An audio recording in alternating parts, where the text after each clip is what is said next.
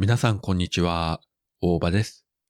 本日11月24日からディズニープラスで配信が始まりました MCU のドラマシリーズホークアイ。早速、えー見てまいりました。で、今回はですね、第1話、第2話同時配信ということで、え2本続けてみると結構映画1本分ぐらいの分量があってですね、なかなか楽しめました。予告編を見た方ならお分かりになると思うんですが、今回の舞台はクリスマス直前のニューヨークということで、で、予告編も割とこう明るめのタッチで作られてまして、で、本編どうかなと思ってみましたら、まあ、このドラマシリーズの中で言えば結構明るめの作りですね。まあもちろんまだ2話までしか行ってないですし、これからどういう展開になるかわからないんですが、まあ例えば、ファルコンウィンターソルジャーのようなドシリアスな展開とも違うし、ワンダビジョンやロキのようなかなり SF 色の強い作りというのでもないですね。まあかなり地に足がついた話になってます。まあ具体的な、えーネタバレは避けたいと思うんですが、そうですね。まず第1話の冒頭。あ、ここから来るのかっていうのは、なかなか意外と言えば意外だったし、理にかなってるなという感じもしましたね。そして割と最初の方のシーンで、ホークアイがある場所であるものを見て、ある表情をするんですが、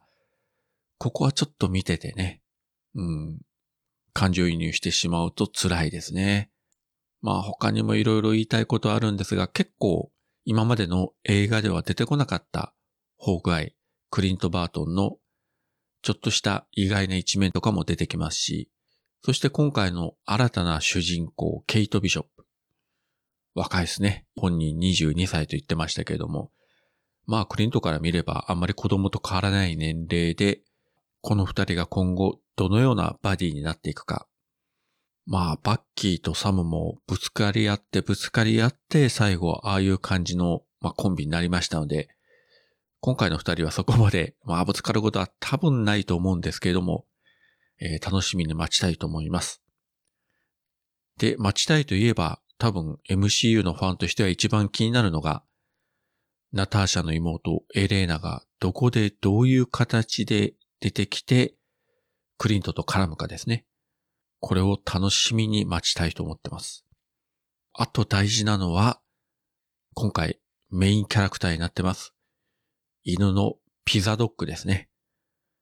なんかすごい ネーミングですけれども、なぜピザドッグになったかというのは、まあ本編を見ていただければと思うんですが、結構ですね、MCU の中でも動物キャラクターが活躍する話も多くてですね、まあ印象的なもので言えば、キャプテン・マーベルに出てきた猫のグース、ドラマシリーズロキに出てきたワニロキ、シャンチーに出てきたあの顔のないモーリス、そして今回のピザドッグということで、まああの個人的希望で言えばですね、えー彼らを一堂に会したアニマル・アベンジャーズというのを結成していただいてですね、まあ結成しても多分悪い奴だと戦うとも思いませんけれども、特にグースは最強キャラなんですけれども、まあ元が猫ですからね、気が向かなきゃ何もしないでしょうし、ワニロキはどれぐらいの力があるのかよくわかんないし、まあ噛みつくことは噛みつくようですけれども、まあモーリスは戦うとは思えないし、ましてピザドッグはね、いや、1話2話では普通の犬ですけれども、実話という展開が最終回あたりにあるのかないのかよくわかりませんけども、まあ楽しみに待ちたいと思います。で、このドラマシリーズホークアイ、えー最終回まで見終わりましたら、MCU ラジオの方でネタバレ全開で喋りたいと思いますので、その時にはまたお聞きいただければと思います。はい、そういったわけで今回は本日からディズニープラスで配信が始まりました MCU のドラマシリーズホークアイ。こちらについてサクッとお話しさせていただきました。それではまた。桃屋のおっさんのオールデイズ・ザ・ネッポンは、オールネポで検索。